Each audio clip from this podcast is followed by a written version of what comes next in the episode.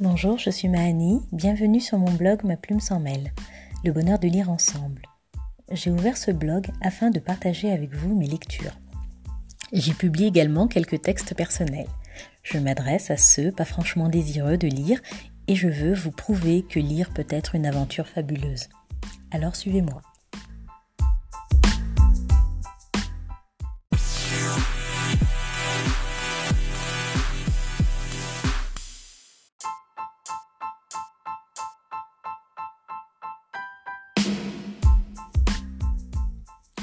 Les voyages, article du 28 août 2019.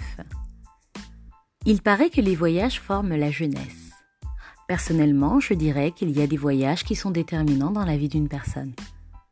Il y a les voyages qui, qui, vont nous ressourcer, il y a ceux qui nous indiquent une direction à prendre, il y a des voyages qui nous disent qu'il faut tout arrêter, il y en a d'autres qui nous disent qu'il faut continuer. Certains voyages nous invitent à nous questionner sur nous-mêmes, à refaire le point ou, plus déterminant, à faire le bilan de sa vie. Un voyage est une expérience, un cadeau que l'on se fait, il est, il est un précieux souvenir.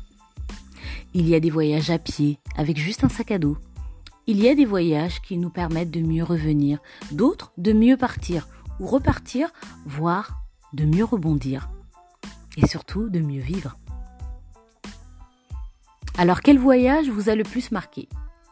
Moi, la montagne a été une rencontre exceptionnelle. Ce fut mon premier voyage pour la découverte et depuis, j'en ai fait d'autres. J'ai essayé la mer mais je suis revenue à la montagne. Car à chaque fois, le désir de la montagne se faisait ressentir. Je me sens toujours beaucoup plus proche d'elle, qui est bien ancrée au sol, ce qui lui confère un côté rassurant. Plutôt que la mer s'est étendue à perte de vue. Je dirais que les voyages forment la vie et la jeunesse permet de les apprécier. Le voyage est ton père, quand tu te seras trouvé, tu rentreras et la terre sera ta mère. Proverbe, proverbe du Zanskar. Extrait du livre Aimer, croire et devenir de Myriam Lagdar. Merci et bon voyage.